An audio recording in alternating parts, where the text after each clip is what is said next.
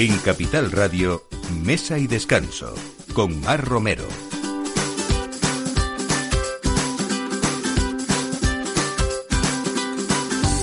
Buenos días. Eh, somos lo que comemos, también nuestros animales, y los cultivos hidropónicos son un soporte de vida ecológico. Eh, la NASA lleva varias décadas investigando esta técnica de cultivo de la que vamos a hablar hoy. Eh, vida sana y saludable también con cocina de productos, la propuesta en esta temporada de Cook, un restaurante madrileño que ha cumplido dos años con Cristina Ibarra y ella viene hoy para contarnos propuestas y reivindicaciones también. Eh, con tres meses de retraso, a causa de la crítica situación que vive el mundo, también el sector del vino ya está en la calle la quinta entrega de los monográficos anuales de Planeta Vino, en esta ocasión dedicado a 100 creadores del vino español. Andrés Proensa, su autor, nos cuenta hoy la actual panorámica del vino español y ¿qué más? Pues que el domingo se celebra el Día Internacional del Chocolate, uno de los manjares más sabrosos que ha dado la naturaleza y que mejor que Ana Guerrero para como es experta en este producto, eh, contarnos muchos de, sus secretos. Pues todo esto les espera en mesa y descanso esta próxima hora, que esperemos que nos acompañen a todos con este equipo, Miki Garay en la realización y Ana de Toro en la producción. Bienvenidos a Mesa y Descanso. Mesa y Descanso, con Mar Romero. ¿Qué les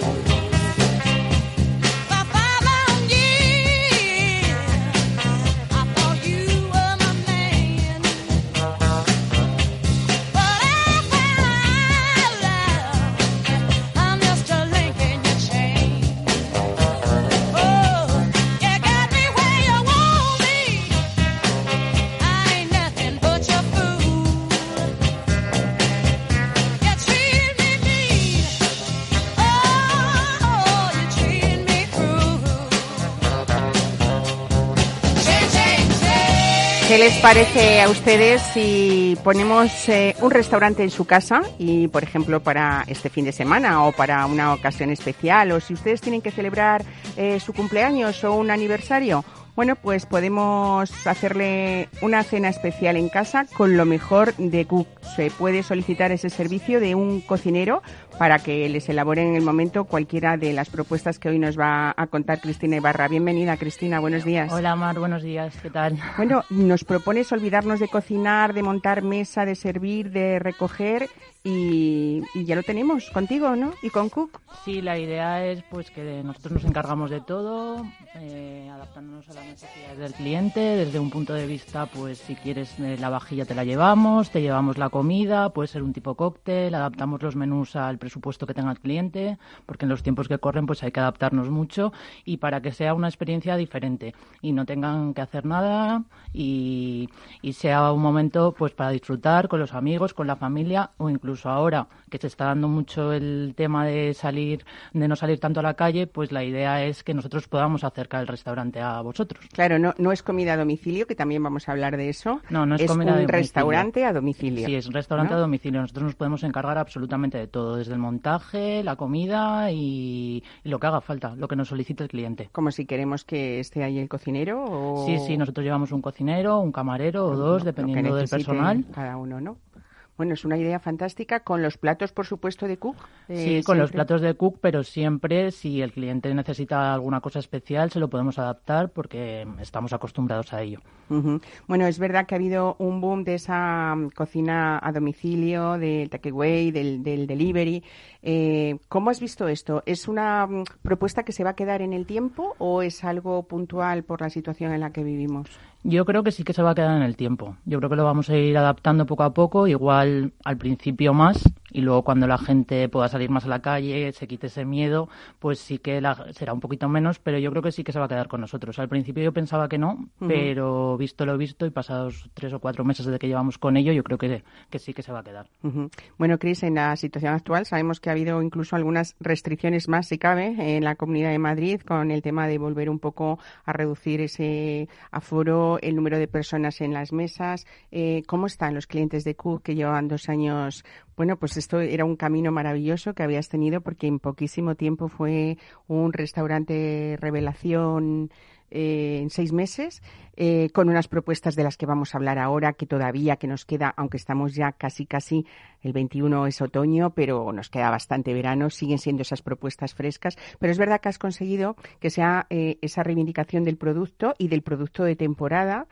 Y bueno, te decía eso, cómo, cómo esa clientela del barrio de las Salesas ha ha sabido encajar esto? Pues la verdad es que la gente está con un poco de miedo, está asustada y es una cosa que nos preocupa mucho al sector, sobre todo al barrio. Hemos tenido bastantes complicaciones con el tema de Madrid Central, de no poder poner terraza porque nos lo han denegado por, el tema de las plazas de aparcamiento. Pero era algo que os habían prometido, ¿no es así? Sí, nos lo habían... era una propuesta que habíais hecho y que realmente estabais convencidos de que igual que en otras zonas de Madrid o en otras provincias, pero en Madrid en concreto, en la zona de Retiro, que ha habido eh, muchísimos establecimientos que aunque sea una pequeñita terraza, pues no sé, del espacio que ocupan dos coches o tres, se ha podido salvar esa situación o ayudar un poco. Eh, no sé por qué en el barrio de Salesas no, no ha podido ser. Pues la idea era que sí, a mí me prometieron eh, que se iba a poder poner tres o cuatro mesas, que no necesitábamos tampoco más, simplemente para que viésemos un poco más de movimiento en la zona, porque ahora mismo es verdad que el barrio está, muy triste, ¿no? Está muy triste, sí. El barrio da mucha pena, han cerrado muchos comercios, hay muchos restaurantes que aún no han abierto y nos lo prometieron, pero nos han dicho que no es tema del ayuntamiento, que es un tema de movilidad y de momento a mí me lo han denegado dos veces y sé compañeros que también se lo han denegado. Entonces, bueno, mm, a mí me gustaría reivindicar también un poco que por qué unas zonas de Madrid sí o de España sí y nosotros no. Y otros no, ¿no? Era una de las reivindicaciones que se hacían esta semana, el día 9, en el que donde tú estabas, en Cibeles, a las 11 de la mañana, que era precisamente para los que ya habían podido tener esa posibilidad y esa ayuda de, tener terrazas, que se alargue el tiempo, por lo menos hasta diciembre, ¿no? Y, por supuesto, esta reivindicación importante, que no haya esa discriminación de barrios, ¿no? Por decirlo de alguna manera. Sí, porque al final, pues la gente, si tiene miedo a entrar dentro de los sitios, que yo puedo comprender que haya gente que tenga miedo a eso, eh, pues se va a otros sitios que tengan terraza. Entonces, al final, nosotros nos perjudica mucho. Claro. Bueno, vamos a hablar de Cook y de tus propuestas ¿eh? para que la gente que ahora pues eh, quiera estar. Es una especie de ventana a la calle que tiene Cook, que es muy agradable porque es como, pues yo creo que la cita del aperitivo, ¿no? Y luego, sobre todo, a mí me gustan mucho los espacios de Cook en esas mesas altas, y las bajas también, pero vosotros habéis sabido separar bien, eh, incluso para que la carta de, la, elección de, platos y de recetas sea fácil. Cuéntanos un poco. Sí, nosotros hemos diferenciado como dos zonas, la zona de mesas altas, un poquito más informal, con una cartita corta, en la cual hay platos que también están en la otra carta, pero para hacerlo más rotacional. Eh, por ejemplo, hemos metido unos baos, como el bao de pastrami, con tomate semiseco y una crema de idiazábal, el bao de panceta, que va confitada a baja temperatura, con un atún eh, marinado y con una salsa de rábano picante, nuestra versión del tigre, que está muy de moda y creo que está triunfando muchísimo. Es como un tigre, pero realmente es hecha en forma de croqueta, ¿no? Es, un tigre en forma de croqueta, pero realmente el, el sabor es el del tigre. Ajá. Y bueno, y luego en nuestra otra opción tenemos la carta con platos nuevos que hemos, que hemos incorporado, como el salmorejo acevichado con nuestra melifil de Claire. Bueno, ese ha sido un plato exitoso este verano. Ha, sido un bombazo, la verdad. Ese plato fue a raíz del confinamiento, fue a raíz de leer y investigar y fue una ocurrencia mía que la llevé a cabo con mi equipo de cocina y la verdad es que está funcionando muy bien. También hemos metido otros platos eh, más fresquitos para la época de verano, aunque bueno, no sabemos lo que nos va a durar el verano, pero de momento seguimos con esa carta hasta el otoño, como el mil hojas de bacalao con tomate y un sofrito de piparras, eh, también el San Pedro, el tartar de atún que ahora lo estamos haciendo de bonito mientras dure la temporada y bueno, mm, creo, creo que comencemos unas propuestas sobre todo de producto, producto y producto e intentando no hacerle demasiadas cosas, pero siempre dándole el toque cuco. Justo el toque cook es el que han tenido algunos platos. Decía yo que habéis cumplido dos años ya en este mes de septiembre, pero ha habido platos que se han hecho imprescindibles en todo este tiempo y que no habéis podido cambiar, como los mejillones al curry tailandés en Tajín, ¿no? Sí, los mejillones al curry es, el plato estrella. Es como un plato muy viajero, muy oriental y a la vez eh, como con ese punto cook, que es la chispa, ¿no? Del picante justo, no sé. Es un plato que eh, empezamos con él al principio, fue un plato que se me ocurrió a mí Luego decidimos quitarlo para ir variando, pero es verdad que nuestros clientes nos dijeron, por favor, volverlo a poner porque de verdad que es un plato que nos encanta y obviamente se queda en la carta porque es uno de nuestros más, es el plato estrella y la verdad es que es un plato que, que tiene unos sabores, te traslada un poco en el tiempo, en el viaje, o sea, te lleva a Tailandia, te recuerda un poco a esa, vamos, a esos viajes, a esa historia. Hay otra de las cosas que en Cook, eh, yo creo que es un espacio un poco como para todo el mundo, para todos eh, o para muchos horarios. El aperitivo es una hora estupenda para, para estar en Cook porque esa decoración tuya ha sabido mezclar un poco, es un poco el reflejo de la carta también, ¿no? Que es algo muy sencillo y sin embargo tiene ese toque que te, que te, que te cautiva y que te invita a, volver a un lugar así, ¿no? Al final es Cook place to be, o sea, el sitio en el que estar. Entonces, la idea es que todo el mundo se sienta a gusto, que todo el mundo esté como en su casa, que disfrute, que disfrute el momento del aperitivo. Si se quiere tomar un gin tonic por la tarde también puede hacerlo, picar algo entre horas y si no, pues ya sentarse en nuestras mesas. y si no, también tenemos un reservado para ocasiones más especiales, para reuniones. Es eh, precioso ese reservado, ¿no? De tapicerías originales con esa chimenea preciosa en fin, eh, yo creo que es una, una cosa acogedora, ¿no? Sí, la verdad es que la gente no lo sabe cuando entra en Q, pero a todo el mundo que se lo decimos, se lo enseñamos, todo el mundo al final acaba reservando una mesa en el reservado. Hay un punto muy chid que se te ocurrió pues esta, este año pasado o este antes del, del confinamiento, eh, que es ese punto de ostras y champán que todavía quien quiera puede elegir, eh, pues eso, a cualquier hora del día. Sí, lo de las ostras y champán fue una cosa que se me ocurrió porque no había nada en el barrio sin entonces decidimos hacer una combinación ostras y champán, pero bueno, te puedes tomar las ostras con un vino y te puedes tomar el champán con una croqueta, o sea, no es un pack, Se puede hacer un pack, pero la idea es pues disfrutar. Y creo que hay, hay, mucha gente que le gusta las ostras, no hay muchos sitios que lo que lo tengan por el barrio y la verdad es que ha triunfado muchísimo. Sobre todo por, porque hay precios contenidos en esto, que hay que decirlo, sí, Sí, estamos intentando contener mucho los precios, dando siempre muy buen producto y la verdad es que las ostras Amelie mm, son impresionantes. Bueno, ¿cuánto nos puede costar, por ejemplo, un par de ostras Amelie y una copa de, de, champán? Pues un par de ostras y la copa de champán más o menos alrededor de 12 euros genial, ¿no? Para, para estar ahí con alguien y que sea un rato mm, o un momento eh, súper agradable.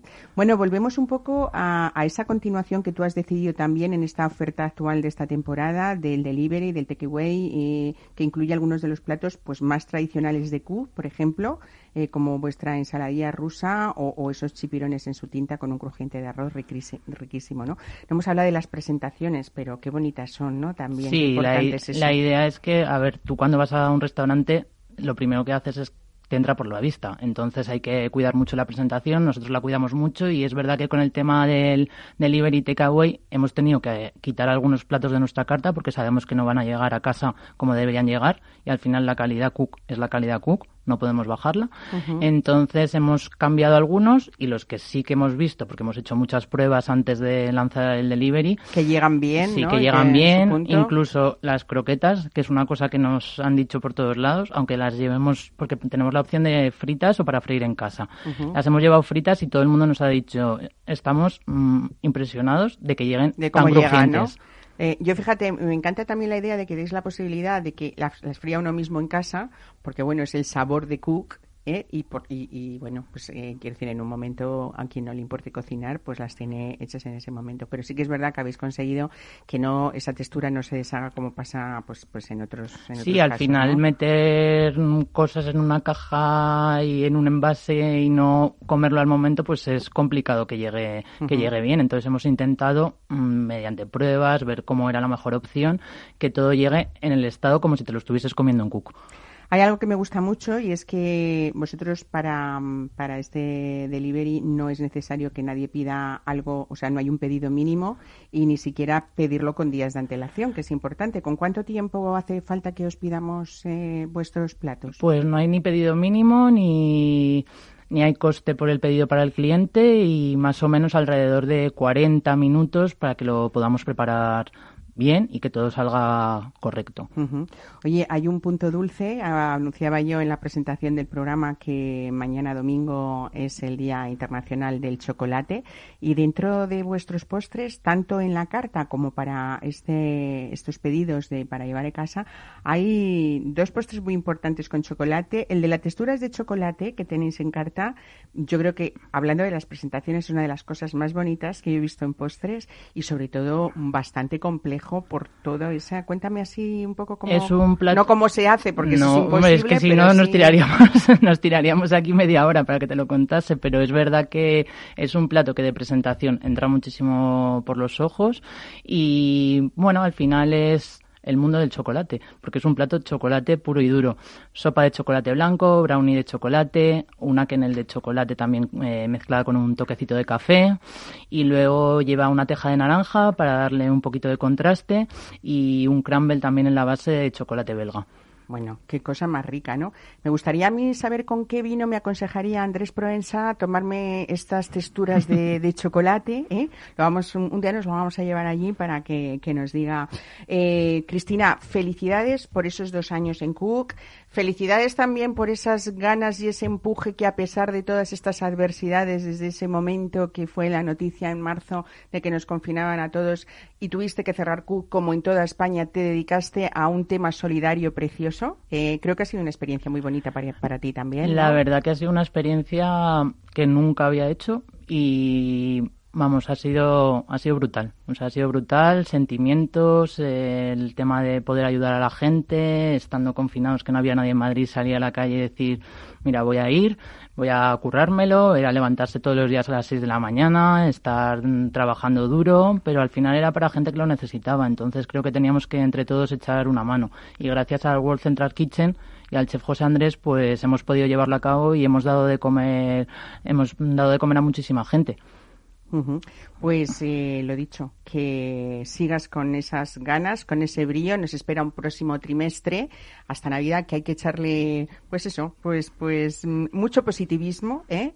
y, ponerle ahí eh, ese, ese punto de, de ser, eh, de, trabajar y de salir adelante, que seguro que lo vamos a hacer todos. ¿eh? Mientras nos dejen, nosotros vamos a luchar hasta el final. Oye, por favor, esa terraza en Cook, esa terraza en el barrio de Salesas y esa terraza en las zonas centrales, ¿no? También en la zona central de, de Madrid, que todos tienen tenéis derecho. Sí, por favor, si eso ya nos lo dicen, ya sería, vamos, una alegría para nosotros. Pues nada, lo reivindicaremos, lo seguiremos haciendo desde aquí. Cristina Ibarra, muchísimas gracias. Calle Santo Tomé 6, que no lo hemos dicho, en el barrio de Salesas. Cook. Muchas gracias, Mar. Hasta luego. Mesa y descanso. Capital Radio.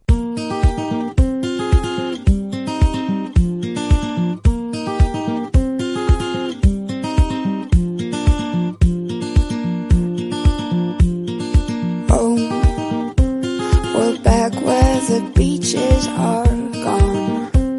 We're drifting away from the sun. My dreams are like water, but now that it's over.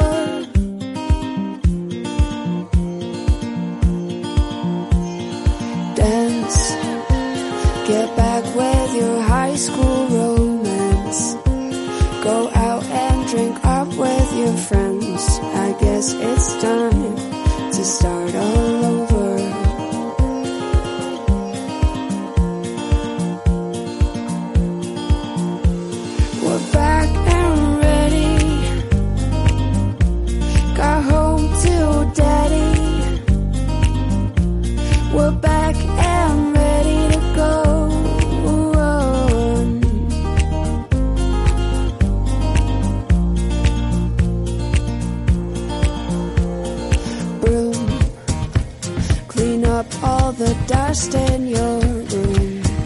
Toda panorámica del vino español eh, es necesario y además es justo hacer referencia al espectacular proceso de cambio que está experimentando este sector en general y también esas eh, particulares, eh, esas particularidades de las distintas zonas productoras. Así lo dice Andrés Proensa, el autor de este anuario o este monográfico que llega ya por quinta vez consecutiva y esta vez para hablarnos de lo importante que ha sido esos grandes creadores del vino español, eh, que sigue luchando en esta panorámica también que nos va a contar un poco. Andrés Proensa, buenos días, bienvenido.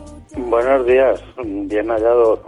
Te escucho desde este Soria. retorno que me tienes abandonaico. Te tengo abandonado porque hemos estado aquí también eh, de descanso, entre comillas, de este programa, pero aquí venimos también, como decíamos antes, con mucha fuerza y, y retomando. Abrimos la temporada el sábado pasado y ya te tengo aquí, aunque esta vez por teléfono, porque tú ahí sigues trabajando para sacar adelante, como todos los años, la guía Proensa, ¿no es así? ¿Cuándo saldrá? Aquí te quiero, ¿eh?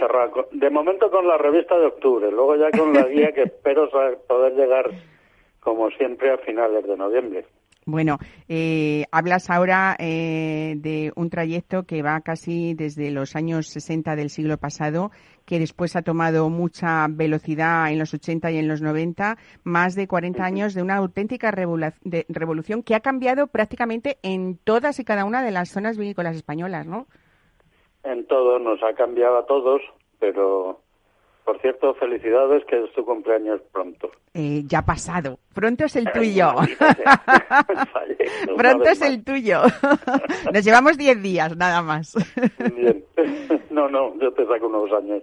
Pero bueno, no, no, ha cambiado, volviendo al, al, al vino, ha cambiado mucho más que nosotros, porque es que, eh, como diría Guerra, no lo reconoce ni la madre que lo parió, salvo unas pocas bodegas que siguen fieles a esa tradición que les dio éxito y tal, pero la mayor parte han, han cambiado los vinos, eh, digamos, el plantel.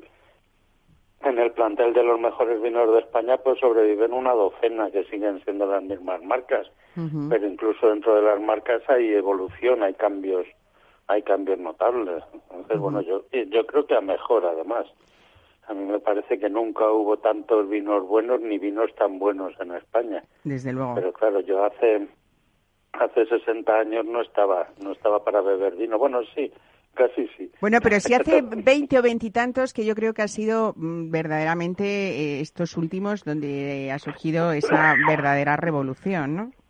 Yo creo que el lanzamiento, las bases se pusieron en los años 80 y 90, pero el lanzamiento espectacular ha sido en este siglo, ¿eh? sí, sí, estoy seguro.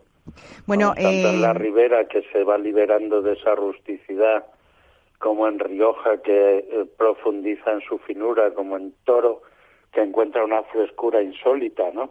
Y así iríamos zona a zona, encontrándonos pues pues muchas bonitas sorpresas, ¿no? Muchos cambios favorables. desde luego, tú has titulado este quinto monográfico Cuando el vino es arte y realmente, por supuesto, que han cambiado las técnicas eh, de las elaboraciones, han cambiado un poco la manera de pensar, han cambiado los gustos también, ¿no? Eh, nos hemos olvidado, pues en general, eh, de esos vinos eh, pensados, cansinos, con eh, graduaciones altas. También hemos cambiado ese Bueno, bueno, gusto ya vendrá el invierno con la caza y el frío. y la tal. chimeneíta que nos apetece también, Sí, nos ¿verdad? apetecerán vinos más estructurados. Lo bueno es que hay de todo para elegir, ¿no? Sí, sí que también a Es lo mejor verdad hemos Las olvidado un- tendencias van hacia vinos más finos y más frescos. y menos madera, Andrés, y más fruta en general. Queremos Eso sigue siendo la asignatura pendiente. Eh, en general, se- los vinos grandes van hacia mayor expresión frutal, pero eh, una buena parte del mercado sigue pidiendo más madera, que diría el otro. ¿no? Bueno, eh, y hubo- entonces, bueno, los vinos comerciales se mantienen en esos esquemas de, de eh, alardes de banistería, pero los mejores eh, dan el carácter de zona y de variedad. ¿no?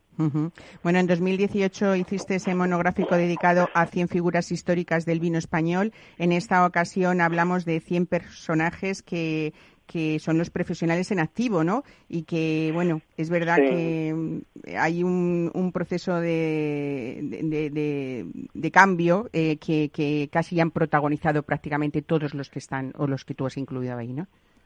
Bueno, eh, pocas cosas como el vino tienen, que son productos, digamos, industriales, perdón por el palabra, que no le cuadra muy bien, pero son, es un proceso de fabricación, de elaboración, pero pocos productos como el vino que se hacen en serie tienen cara como el vino, ¿no? Y eso es lo que he querido destacar. lo que he querido destacar a lo largo de toda mi de toda mi carrera, ¿no? Ponerle cara al vino porque porque bueno, al final son humanos los que lo hacen, ¿no? Claro, ahí dentro. Eh, pero eso vale también para un rodamiento de acero, pero no es lo mismo, ¿no? Desde luego, cuando se conoce, eh, pues, dónde se hace un vino en concreto, cuando conoces a la persona, a, a ese, a ese esfuerzo, a, esa perseverancia también, ¿no? Para sacar al final, eh, bueno, pues, pues ese, ese arte que es lo que tú dices tú, eh, que, que, se, que se encierra en cada botella de vino, uno quiere más al vino o quiere más a esa marca, ¿no te parece? Cuando conocemos. sí, porque además, y más a la, a la gente que lo hace, ¿no? O sea, ya lo dice la frase, ¿no?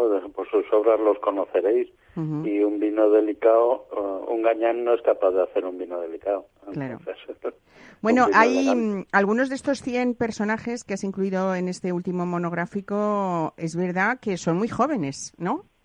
Cada vez tenemos enólogos más jóvenes que merezcan. el proceso, voy a, voy a confesarme. Venga. El proceso fue hace dos años, hicimos 100 figuras históricas que empezábamos por Columela, es decir, histórica es de verdad, digamos que era el dedicado a esas figuras que ya nos dejaron, ¿no?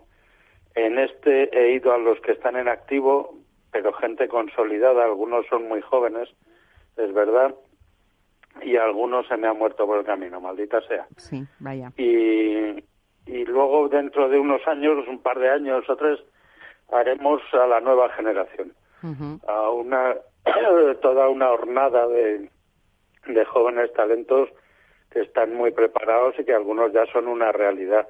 Y probablemente algunos de estos que están en este número pues tendrán que repetir porque son muy jóvenes.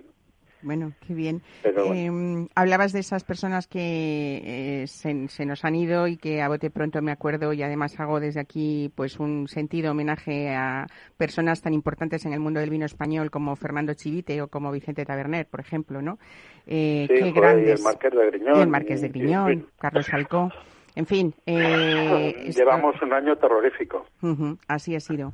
Pero... Y no estamos para muchas bajas. ¿eh? No, Dios quiera que no haya, que no haya más bajas. Eh, toquemos madera. Toquemos madera. No solamente este coronavirus nos ha traído esas mm, desgraciadamente bajas eh, o desgraciadas bajas, sino también un, un bueno, pues un, problema para este sector que quiero, mm, como experto que eres, eh, esa visión personal tuya, a ver si puedes darnos un poco cómo se presenta ese panorama o cómo está actualmente ese panorama del vino dentro y fuera. Parece ser que las exportaciones están salvando el tema o no llega. En algunos casos sí, en algunos casos sí. Yo he tenido llamadas de algún bodeguero ilustre que me ha dicho que, bueno, en, en pleno, en plena confinamiento, ¿no? Pues que tenían eh, mucha entrega a domicilio, mucha gente que compraba directamente y, bebía vino en casa y mucha exportación, mucha exportación y luego, bueno, pues los que tienen, han salvado un poquito más los muebles, quienes tienen presencia en grandes superficies. En cualquier eh, caso, nunca ha llegado, por supuesto, me imagino, a compensar con las ventas de que se hacían en hostelería, Hay claro. muchas bodegas que lo están pasando muy mal y nosotros, bueno, y nosotros con ellos, porque claro, todos estamos relacionados, por todo supuesto. el sector está con una tiritera que no sabemos dónde meternos, ¿no? En fin, confiamos en que se recupere. Mm, yo creo que hay algunas cosas que van a tener, que no van a tener vuelta atrás. Me parece que mucha gente está descubriendo el placer de tomar el vino en casa.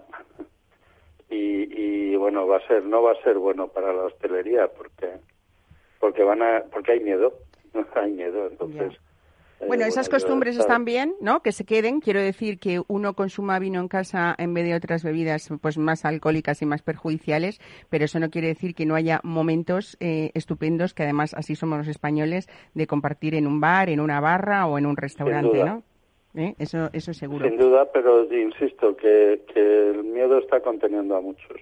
Desde luego. Bueno, esperemos que, cambie pronto y que al final es verdad que las circunstancias son las que son, pero también es verdad que hay que tener eh, el pulso de, querer seguir adelante y entre todos seguro que, eso en tres meses esperemos que el panorama haya cambiado, por lo menos un mínimo, ¿no?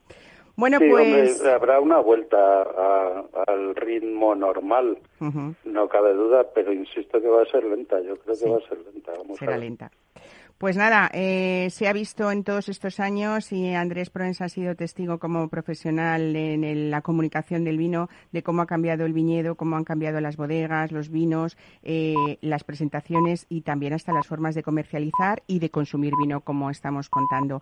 Esto mm, les recomiendo que lo lean, que lo vean y que repasen este quinto monográfico de Planeta Vino y los anteriores, Andrés Proensa, porque uno puede solicitar y hacer esa colección maravillosa que estás eh, haciendo que nuestra biblioteca pues mejore, ¿no? En cuanto a este mundo vinícola. ¿eh? ¿Eh? y que me encanta lo del papel, ¿eh? me encanta lo del papel. Nosotros somos los clásicos de siempre. Que huele estupendamente y es, mucho mejor. ¿Cómo se puede conseguir este monográfico? queremos que sean pequeñas píldoras que sea de lectura fácil. Que Eso no es, sean... sí, que no sea un mamotreto, que nadie, no, no, no, se trata de que vayamos a la universidad ahora, sino de que sea entretenido, que sea coherente, que sea además anecdótico, porque si hay algo que me gusta leer de ti son, eh, bueno, pues esas pequeñas anécdotas que nos hacen querer cada día más al vino y a sus protagonistas. Pues bueno, un amigo me ha, me ha, comentado este monográfico que me ha encantado, me dijo, dice, oye, ¿cómo mirar por el ojo de la cerradura? ¿Cómo mirar por el ojo de la cerradura? Exactamente. Digo, sí, pero no del dormitorio, tú. Pues nada, hagan ustedes un poco de cotillas ¿eh? y vayan a ver, a leer y a disfrutar de esos 100 creadores del vino español y, como les digo, los cuatro anteriores monográficos también de Planeta Vino, que ¿cómo los conseguimos, Andrés?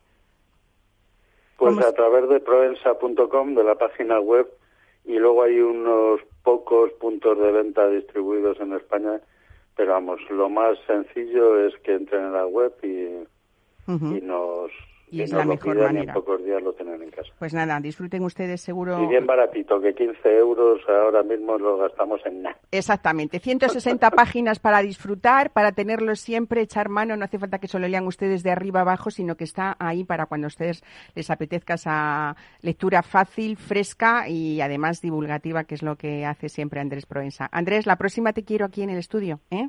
A la orden. Muchas gracias. Un abrazo fuerte y buen fin de semana, Soriano. Hasta luego. Adiós. Mesa y descanso con Mar Romero.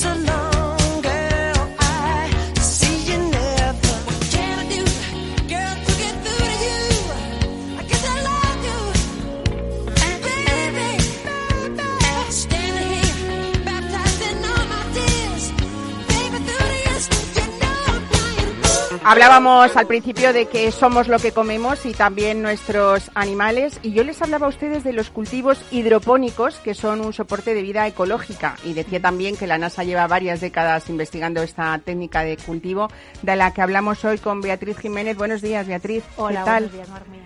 Bueno, hablamos de una alimentación alternativa, natural y sobre todo comprometida con, el medio ambiente. También hay mucho de creatividad por tu parte y, y bueno, y mucha pasión. Cuéntanos cómo empieza esto. Bueno, pues mira, yo llevo ya estudiando el tema de los germinados para consumo animal, pues 10 años. Y llevo tanto tiempo porque, bueno, es un producto nuevo, aunque el tema del forraje verde hidropónico, como vulgarmente se llama, lleva mucho tiempo en el mercado. Vamos a decir, hidropónico, ¿qué significa para quien nos esté escuchando? Significa un poco labor en agua, ¿no?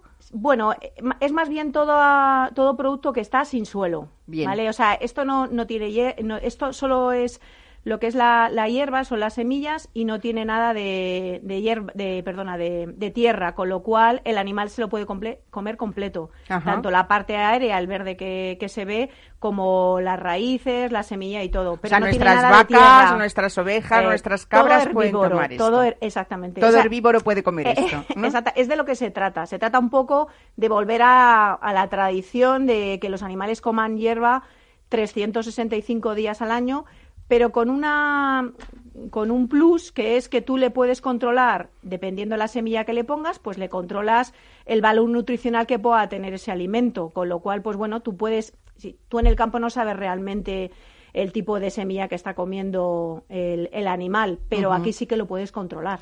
Bueno, eh, Beatriz, tenemos incluso germinados también para, para el consumo humano y muchos co- Ah, de nuestros supuesto. cocineros usan esos germinados para, pues, para adornar platos diferentes, ¿no? También. Es que es lo mismo, es exactamente el mismo. Lo que pasa que, bueno, eh, los cocineros utilizan a lo mejor otras especies de semillas, como puede ser alfalfa o otros tipos más, más ricos al paladar. Y, y yo utilizo pues otras semillas que son más las que convencionalmente se utilizan para, para los animales, que puede ser, no sé, pues maíz, sorgo, avena, cebada, cosas que son a lo mejor tú las comes y son un poquito más amargas, Ajá. pero el valor nutricional es mucho mejor. O sea, realmente vuestra empresa, que es Equinocol, lo que Mm. se dedica es a la producción de, de esas planchas frescas a base de distintas semillas de cereales, de leguminosas, de oleaginosas, ¿no? Exactamente. Nosotros ahora mismo, por ejemplo, estamos trabajando, nos certificamos el año pasado en ecológico, porque bueno, creemos que es la línea un poco de trabajo, aunque también eh, utilizamos eh, semillas convencionales para aquellas personas que quieren seguir en, el, en la rama convencional, pero quieren una alimentación un poco más natural, pero creemos que el ecológico es un plus más que te da a- a esa alimentación. Eh, en realidad, eh, esas vitaminas, esos minerales, esos prebióticos que necesitan eh, para alimentarse estos animales, ¿hacen también que sean más sanos, más fuertes, más saludables? Bueno, ya no solamente que sea todo eso, sino que es que además eh, lo asimila mucho mejor porque tú lo, eh, se lo das de una forma natural. O sea, como lo utilizan eh, con el verde, su fisiología, bueno, su aparato digestivo está preparado para que todos estos animales digieran esto mucho mejor, con lo cual la asimilación es al 100%. Eh, tradicionalmente lo que se hace en los piensos comunes es que todo eso se aporta de forma química.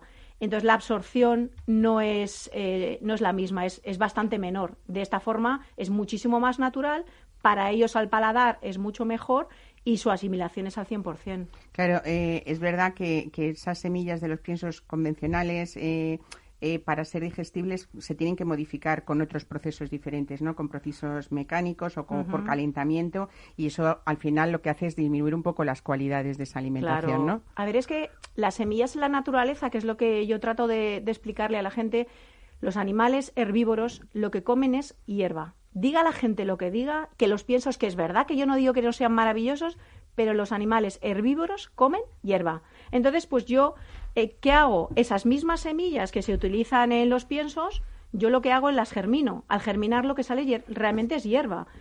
Sin embargo, eh, en los piensos, como los animales no están acostumbrados, digestivamente hablando, a, a comer em, semillas, pues esas semillas hay que modificarlas para que sean más digestivas. Entonces, bueno, pues son, hay que extrusionarlas, someterlas a calor y pierden, eh, pierden vitaminas, pierden esos minerales. ¿Qué hacen? Pues que los tienen que aportar posteriormente químicamente, que es lo que estaba antes comentando. Esa introducción química de, de esos productos, pues eh, no son tan digestibles, se asimilan, pero no se asimilan en las cantidades que se las puedes asimilar en, en verde, en, en la naturaleza. Aparte que, bueno, yo creo que es mucho mejor comerte este trocito de hierba, Claro. ¿no? Que Beatriz, comerte- viendo esto que me traes, estas planchas tan bonitas, se me ocurren dos cosas. Una, eh, en épocas de sequía eh, no tendríamos problema, No, ¿no? Ni- ni incendios, Ni ni- incendios, Exactamente. ¿eh? Eh, y por otro lado, casi se puede hacer unas hierbas a la carta de lo que queramos. Por ejemplo, dependiendo de lo que el animal coma, la leche sabrá de una manera o de otra. Sabemos que nuestros quesos tienen sus temporadas según la leche, en primavera, en otoño, en invierno.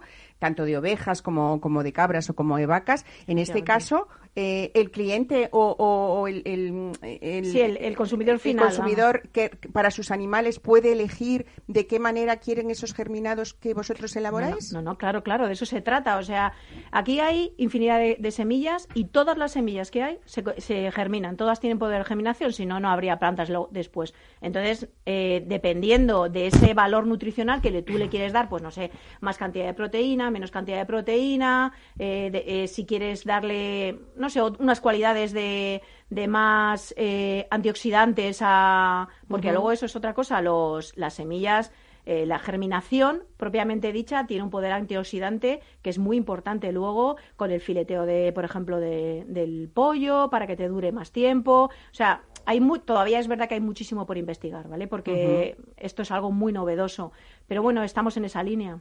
Bueno, pues estáis en Cercedilla, ¿no? Estamos en Cercedilla, sí. Eh, Equinocol. Sí. Eh, y nada, eh, pues todos los criadores y, bueno, iba a decir agricultores, no, que la agricultura la lleva ganaderos, que estén pendientes sobre todo, bueno, pues pues de este sistema de soporte de vida ecológica y controlada, que es importante también, sí, ¿no? Sí, sí, y además que es para el medio ambiente no es dañino porque no tiene ningún tipo de emisión, puede ser kilómetro cero si tú eh, esto lo haces en la propia ganadería, o sea que, bueno, yo creo que es algo novedoso, importante, pero hay que apoyarlo, hay que apoyarlo mucho. Desde luego, pues nada, felicidades gracias. por esa idea, por ese trabajo importante y, bueno, la frase típica de que somos lo que comemos, desde luego, ¿no? Y los herbívoros, por favor, que coman hierba, es lo que tienen que comer. Muchísimas Beatriz gracias. Jiménez, muchísimas gracias a ti, un abrazo. Igualmente, hasta luego. Mesa y descanso, Capital Radio.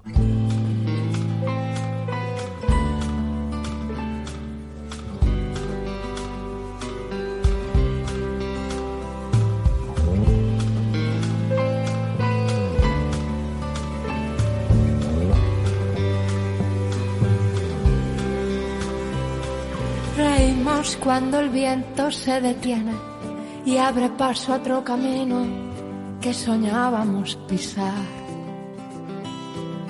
Reímos cuando ya somos más fuertes, cuando somos más valientes que las ganas de escapar. Reímos y tal vez valga la pena quitar algo de importancia a lo que va quedando atrás. Veremos si después valió la pena sacar todo eso que duele y volver a comenzar. Volver a comenzar. Y si gana la derrota, habrá que volver a empezar. Apostar aún más alto y comenzar a pelear. Sé que el vértigo se irá, pero solo si te atreves saltar, saltar una vez más.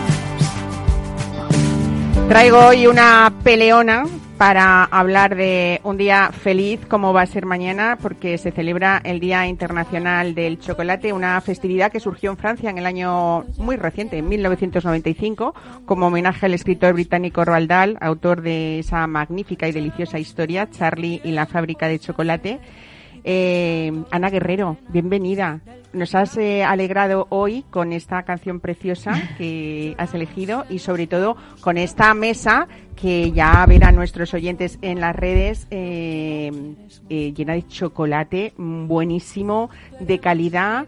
en fin, Tú nos vas a contar todo esto porque hay chocolates y chocolates y encima hoy vienes eh, con un regalo más que vienes acompañada pues de un grandísimo cocinero que sabe hacer maravillas con el chocolate y que hacía muchísimo tiempo que no te veía. Andrés Madrigal, bienvenido, buenos días. Eso sí que es, buenos días a todos y pues mira qué cosa más curiosa, ¿no? Qué bonito, ¿no? Que hayas venido así de sorpresa a esta casa, Capital Radio. ¿Y cuánto tiempo en Panamá nos tenías abandonados? Bueno, llevo siete años, pero vamos, ya intentando poner...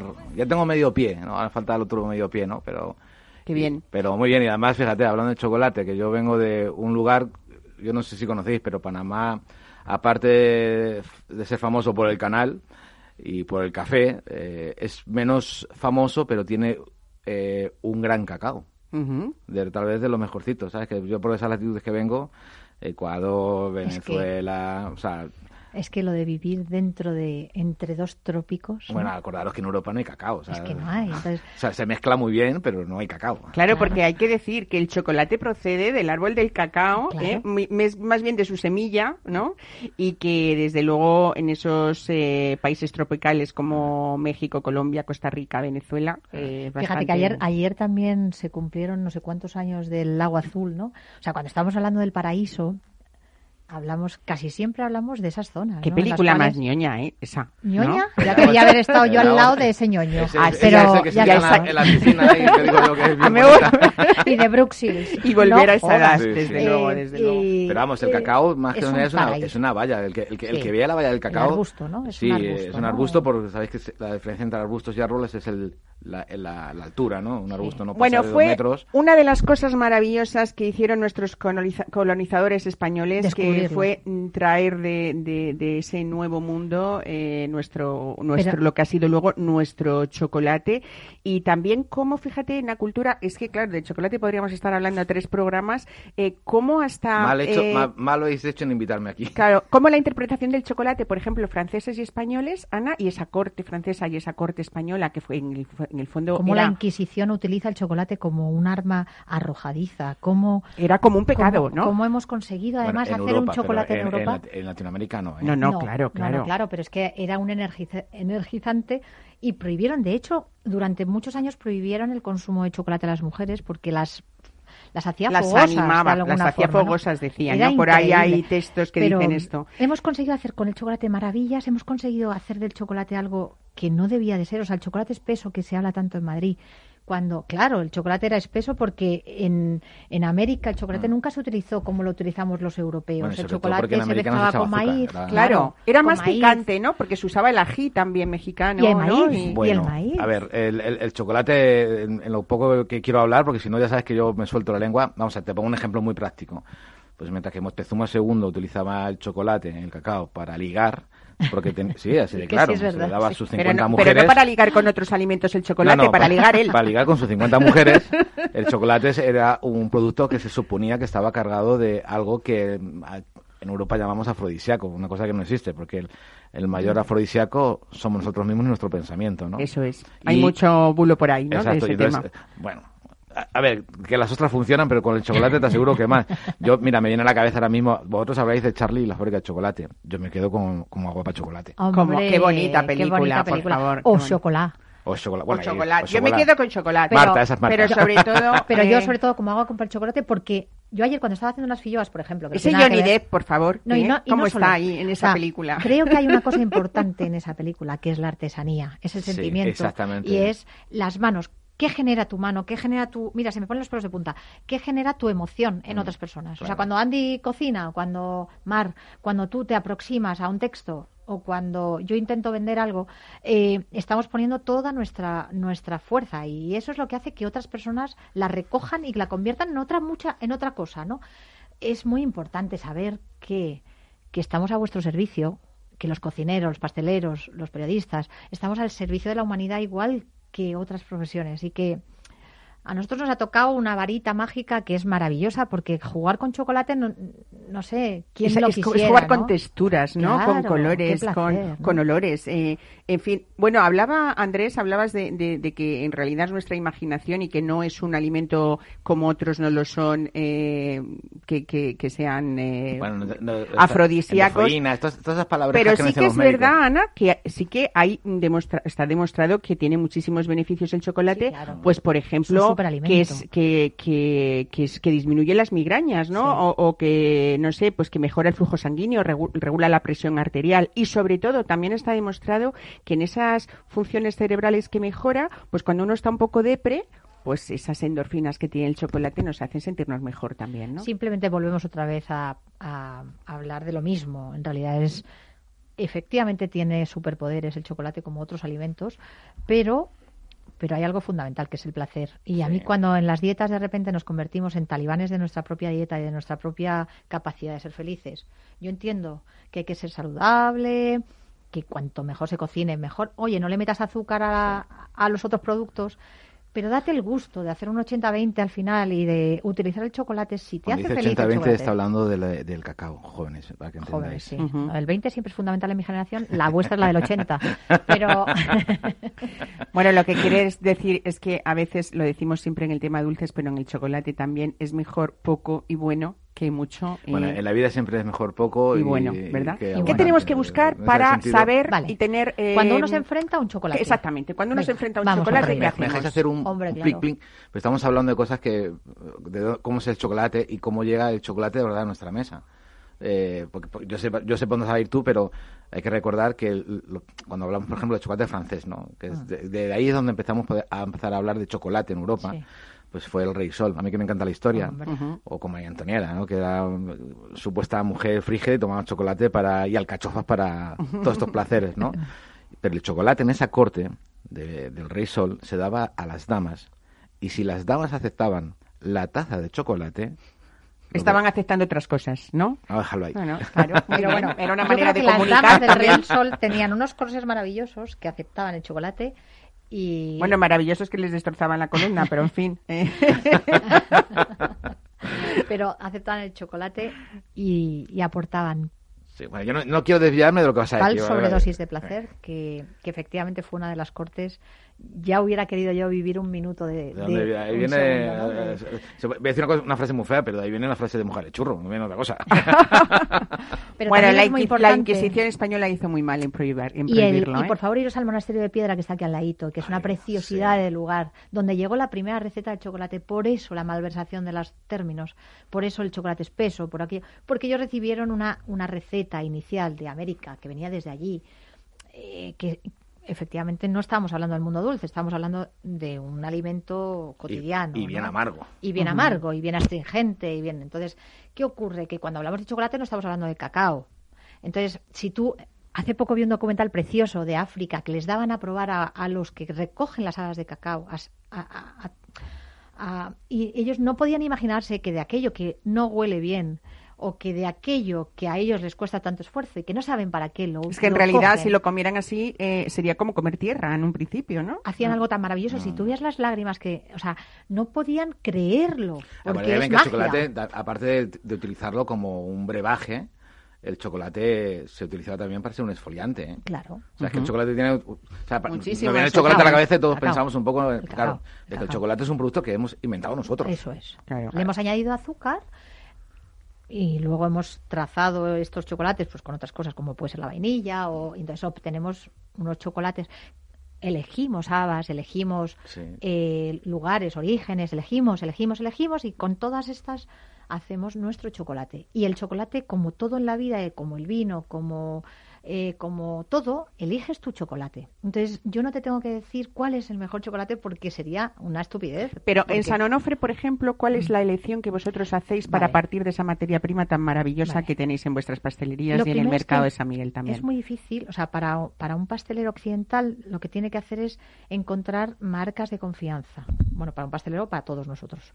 Entonces, ¿por qué? Porque yo no puedo hacer chocolate, no tengo las máquinas necesarias, necesito llegar a unas texturas que, que artesanamente no se pueden hacer, porque si no, gustativamente no llegaríamos a conseguir las micras necesarias pues, para que degustes y, encuentres mm, aromas, sabores y tal cual. O sea, es muy complicado. Yo me tengo que ir a una chocolatera.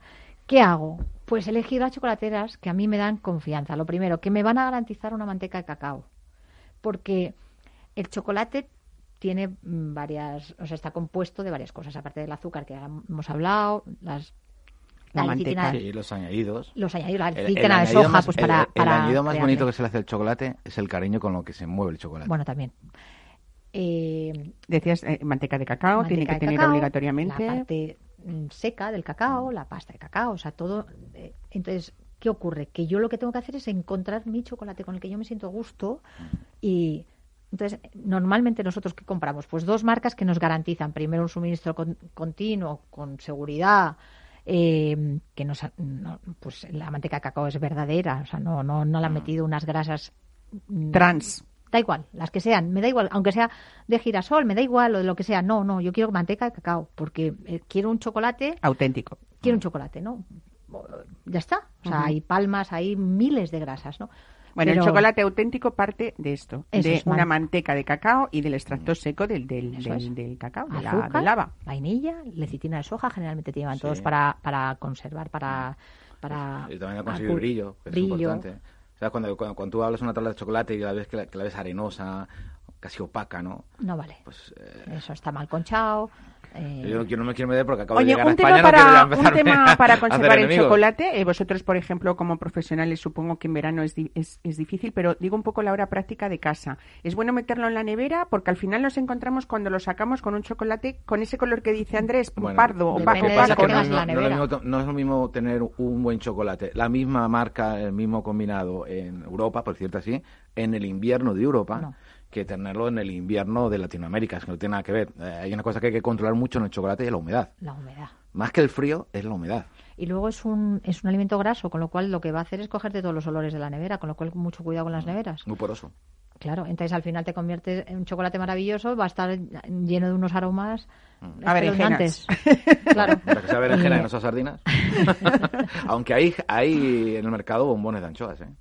Oye, Ana, eh, que mm, eh, me he enterado que, por supuesto, yo hago siempre visita obligada a, a los hornos San Onofre y a las pastelerías San Onofre y al mercado de San Miguel, pero tenéis una venta online, que eso es como traerme a casa Pues la- estamos el poniendo- disfrute maravilloso ¿no? Bueno, de vuestros tengo productos. que deciros a todos los, a todos, bueno, nuestros clientes que sufren las consecuencias ahora mismo de, de- de la venta online, en realidad. Pero vamos a hacer un cambio en, en nuestra página porque el- la verdad es que no está adaptada a los tiempos COVID y post-COVID y yo creo que, que todo lo que no hemos hecho en estos años que íbamos como muy tranquilitos con la venta tradicional, porque es verdad que estábamos tan tranquilos nosotros, mal hecho, por mi parte. No, y sobre todo la desconfianza que tenemos todos en comprar en aplicaciones, ¿no? Mm. Pues vamos a tenerla que acelerar porque si no el mundo no sé cómo lo vamos a vivir esto en estos tiempos nuevos y pero sí de momento lo que hemos creado es más que venta online que te diré que que cuando cuando tienes tantos productos o cuando por ejemplo si yo quiero una tarta especial de con uno nosotros seguimos haciendo una tarta a tu gusto. O sea si tú quieres una tarta de café imagínate una tarta que ya no hacemos normalmente pero te la voy a hacer A mí me rechifla de San Onofre, aparte de la de chocolate y la de zanahoria. Eso es como que se me saltan las lágrimas solo de pensarlo. A mí me encantan las palmeras de La de chocolate. las, bueno, y las palmeras. Y los Y- croissants con esa mantequilla A mí maravillosa. me encanta que vengáis, que estéis conmigo, porque si no estoy muy solita, con lo cual veniros todo el rato. Y, y- Mañana voy a tomar café otra vez. Bueno, hablabas de Bueno, que hay otras vamos a posibilidades cambiar, de comprar, sí, ¿no? pero sobre todo lo que tenemos es un teléfono abierto y hablando se entiende la gente. Y al final, ¿Cuál es? Pues mira, 91 522 7216, pero lo vais a ver en Google ahí en la, a la de One Two Free, cada tienda tiene su Su propio teléfono. 91 522 8544, pero vais conduciendo, haciendo y no hace falta.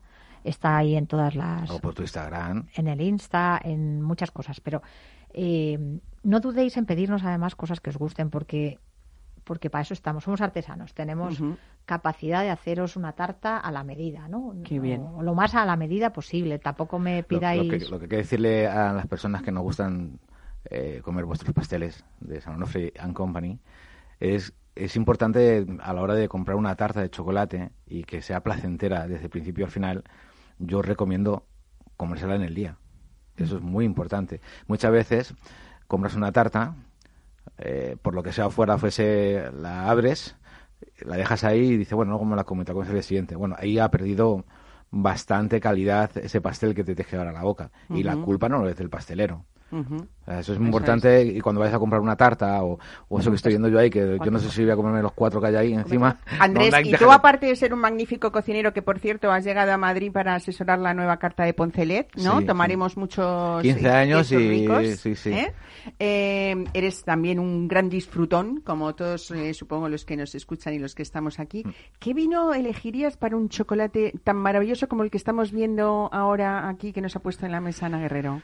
Bueno, yo no me voy a meter con mis amigos andaluces, porque tú sabes que Pedro Jiménez, eh, hasta con lo que sea, ¿no? Pero por irnos a otro lado, eh, en Alicante se hacen fondillón. unos vinos tintos Un dulces fondillón maravillosos. maravilloso también. Yo no yo no Hablábamos en la semana no quiero- pasada yo del te puedo decir fondillón. eso, pero yo no quiero hablar de marcas porque, porque no quiero que nadie se enfade conmigo. No, no, el fondillón no es una marca, es un vino. Es un vino, es un vino, por eso que... Pero, por ejemplo, tomarte un, un buen moscatel. Y un sí. buen tinto también, ¿por Sí. qué no, no? Y yo, yo voy a decir- lo que voy a decir es una pergrullada. Para mí, el vino que mejor acompaña al chocolate me van a disculpar mis amigos catalanes, es el champán. Pues nada, pues un champán o un cava, ¿por qué no? Ana Guerrero, mm, otra vez bienvenida a esta casa de nuevo en esta nueva temporada para traernos siempre cosas ricas, sanas e- y para disfrutar. Y a ustedes la semana que viene nos volvemos a ver. Buen fin de semana a todos. Muy felices.